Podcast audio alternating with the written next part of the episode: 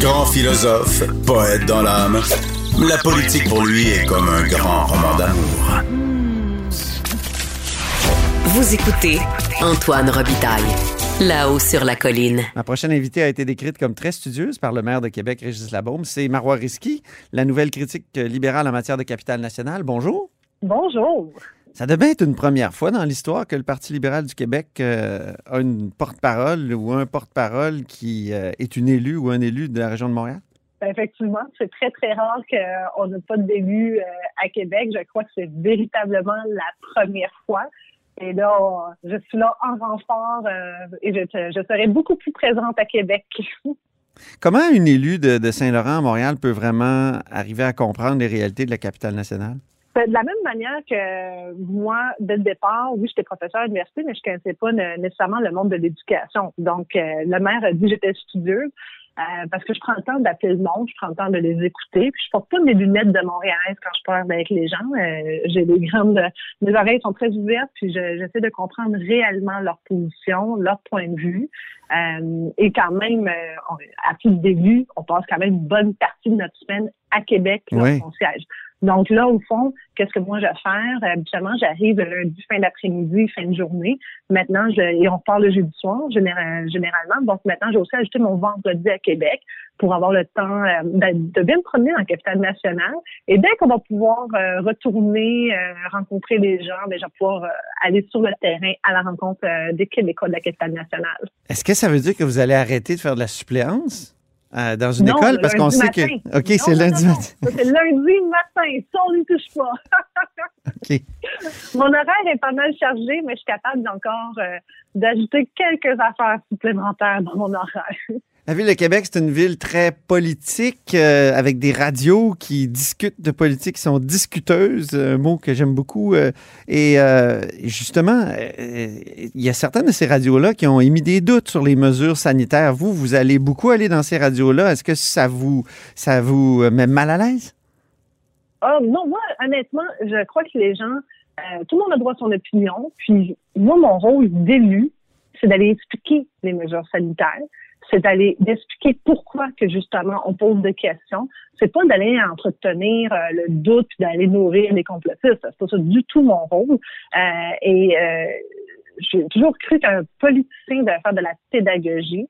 Euh, mais on peut pas simplement ignorer les gens en disant ah, non moi j'irai pas à telle telle radio. J'aimais pas euh, euh, entendre lorsque j'étais professeur certains disaient ah mais va pas à cette radio là, euh, elle est pas très très bonne pour parler de fiscalité. Non, je vais à toutes les radios pour parler soit de fiscalité, soit d'éducation. Je suis maintenant un de porte-parole de la capitale nationale. Mais j'allais pour parler des enjeux de Québec. Votre collègue Monsef euh, est allé dans une de ces radios-là, puis justement, on lui a reproché certaines de ses réponses au gouvernement. Donc, c'est peut-être un, peu miné comme. de la politique, ils ont fait de la politique sur son dos. Euh, moi, je vous dis, euh, je suis capable d'être très, très claire dans mes propos. Euh, et mon collègue, mon chef, n'a jamais, jamais encouragé les gens à ne pas suivre les mesures sanitaires. Ça, c'était archi faux. et j'espère que cette fois-ci, cet épisode euh, que la CAQ va pas rejouer dans le même film. Parce que moi, j'ai peut-être pas la même patience que Monsef. ah, OK. OK. Quand même, il y avait lui-même, Monsef avait fait un Facebook Live avec un groupe qui remettait en question les, mesures sanitaires. Ça, doit être un défi, ça, pour les élus de l'opposition, parce que vous voulez défendre les gens, tout ça, mais en même temps, vous êtes pris avec des gens qui peuvent aller contre euh, des mesures qui sont quand même nécessaires pour la santé publique.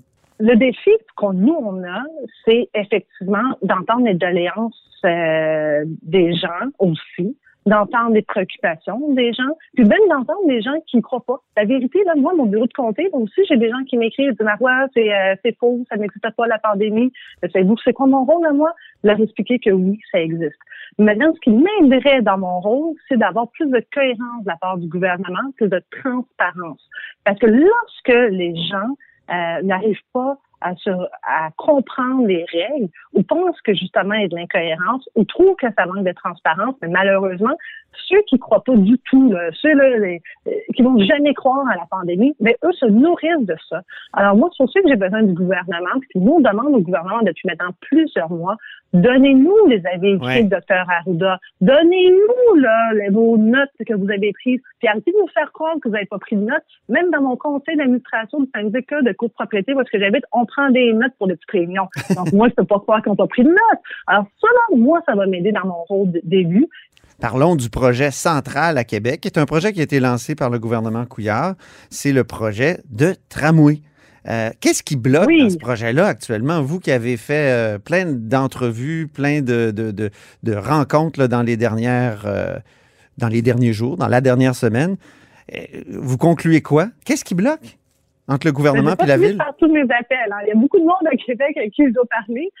mais à date, ce que j'ai compris, c'est qu'il faut être deux pour danser du tango. Euh, disons que ça se danse très, très bien avec euh, François Bonnardel, le ministre euh, du Transport. Euh, mais quand on vire de bord et qu'on essaie de danser avec la ministre de la capitale nationale, ça danse moins bien. Alors, j'ai quand même compris qu'il y avait un enthousiasme au niveau du tramway de la part de M. Bonnardel, mais qu'on ne sait pas cet enthousiasme est partagé par la ministre de la capitale nationale. J'ai surtout aussi su que les autres députés, parce qu'il y a quand même 8 autres députés caquistes à Québec, il euh, n'y a personne qui a d'opinion. Il n'y a personne qui parle. Est-ce qu'ils ont le droit de parole? Je ne sais pas. Mais il reste que la chef du caucus de Québec, c'est la ministre de la capitale nationale. On a besoin d'elle pour s'assurer de garder le projet sur les rails. Et, et moment là, c'est que vendredi dernier, Jean-Yves Duclos, le ministre fédéral, l'a clairement dit, ne jouez pas à la roulette russe avec l'argent du fédéral. Il faut savoir que l'entente avec le fédéral garantit la somme jusqu'en 2023 c'est quand même 1,2 milliard de dollars. C'est énorme. C'est un investissement ben majeur, jamais vu à Québec. Alors, c'est sûr qu'on n'a pas envie de perdre cet argent-là. Et Québec est quand même la capitale nationale. Il y a plus de 500 000 habitants. Ça va être la seule ville en Amérique du Nord qui n'aura pas de transport collectif structurant. Voyons donc, on est au 21e mm-hmm. siècle. Puis les Québécois le méritent. que d'après moi, il faudrait que tout le monde aujourd'hui s'assure de garder le tramway sur les rails. Puis de oui, mais si on voit le peaufiner, parfait, allons-y de peaufiner, mais on ne pourra pas tout faire d'une seule bouchée. Moi, je pense qu'il faut réfléchir phase 1, phase 2. Moi, j'invite les, différentes personnes, notamment la, ministre de la capitale nationale, ben, à s'assurer que, un, euh, que son propre comté va avoir le tramway, ce serait une bonne chose, parce que dans le tracé, dans le tracé initial, il, est dans son comté aussi. Mais d'autre part, de tout de suite réfléchir au tracé de la phase 2, de la phase 3. Le métro de Montréal, c'est pas bâti avec euh, une seule ligne, là. il y a plusieurs lignes qui ont été attachées.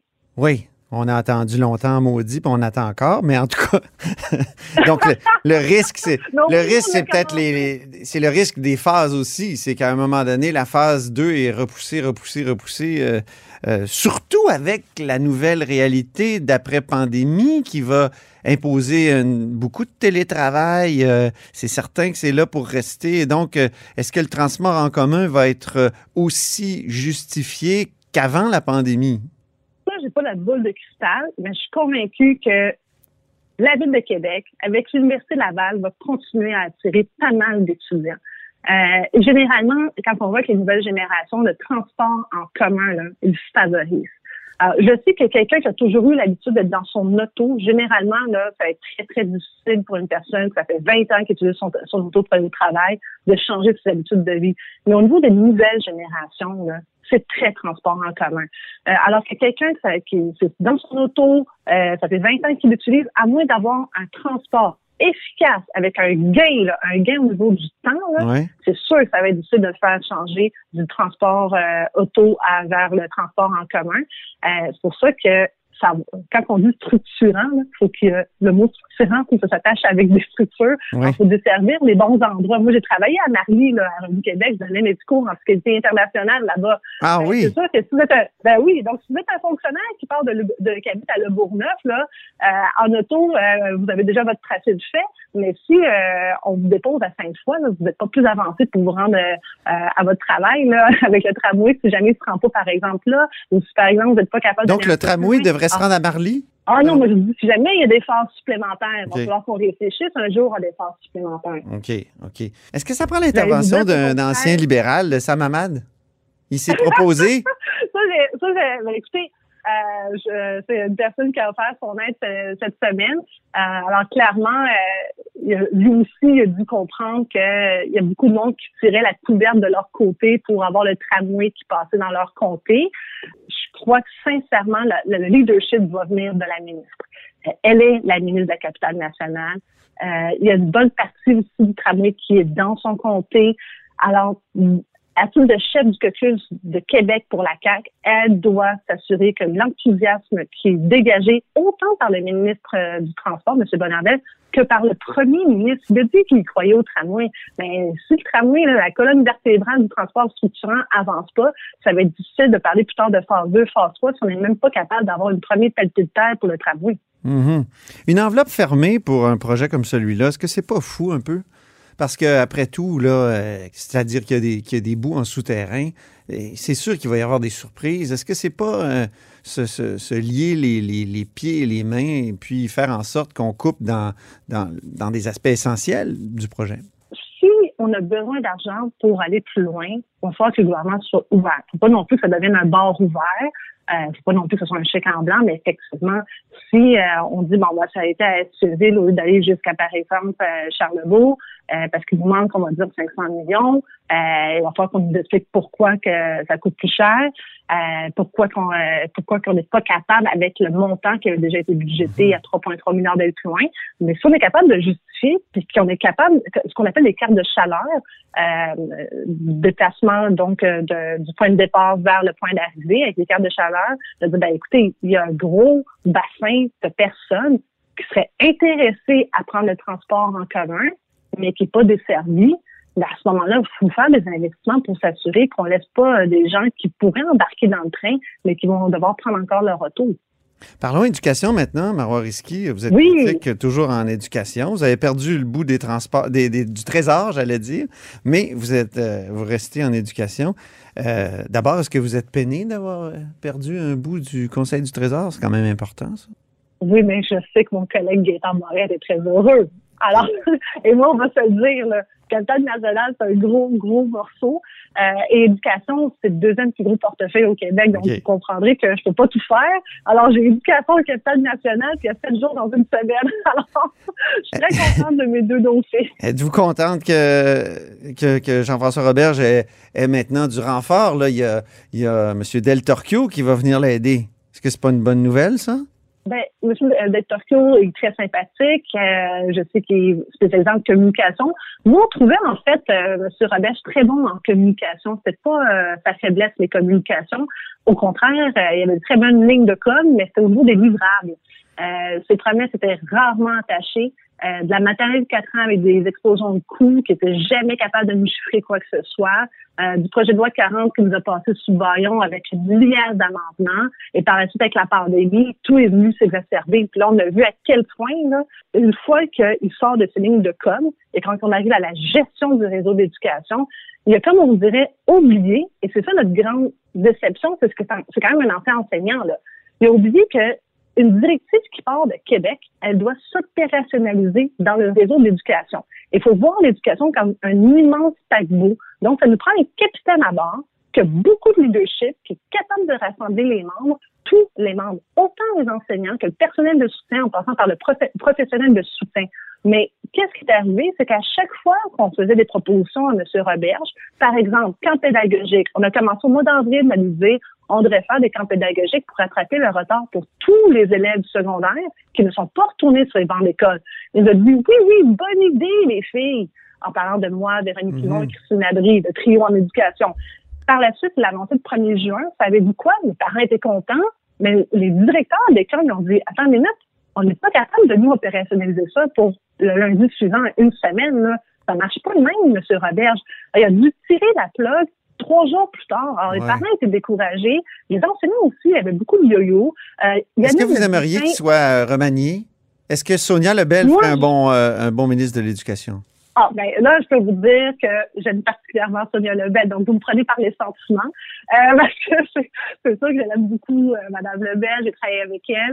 Euh, elle est très, très sympathique à travailler. Elle écoute et euh, clairement capable. On a fait des projets de loi avec elle. Et, euh, on n'a pas besoin de se pendant des heures pour qu'elle prenne une pause, délibérer, puis dire parfait, j'ai compris ce que vous me dites, on va faire un amendement.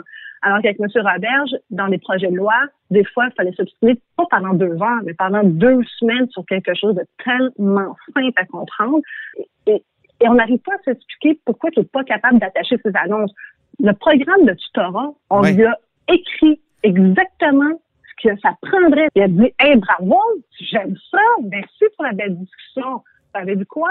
Il a attendu six mois pour faire une annonce le 8 janvier pour dire ça s'en vient. Regarde, je disais son programme, là, la vérité, c'est quoi? C'est 11 ou 12 millions qui est vraiment attribué au centre de service scolaire pour l'ensemble des 2700 écoles. Donc, si on fait le calcul rapide, là, ça peine 100 dollars par enfant. Mm-hmm. Mais pire que ça, moi, j'ai demandé là, spécifiquement que ça s'appelle à tous les étudiants collégiales et universitaires. Lui a décidé que ça va être seulement les étudiants en enseignement. Pourquoi on va dire non à quelqu'un qui étudie en chimie, en physique, alors que nos enfants, il y a 30% de taux d'échec en mathématiques? Ah ben là, je suis bien d'accord avec vous. Je suis obligé de vous arrêter, Marois Risky. Vous êtes intarissable. Euh, ah, je, commence à avoir du plaisir, là. député libéral de Saint-Laurent et nouvelle critique libérale en matière de capital national et encore en éducation, comme vous l'aviez compris. Merci à vous.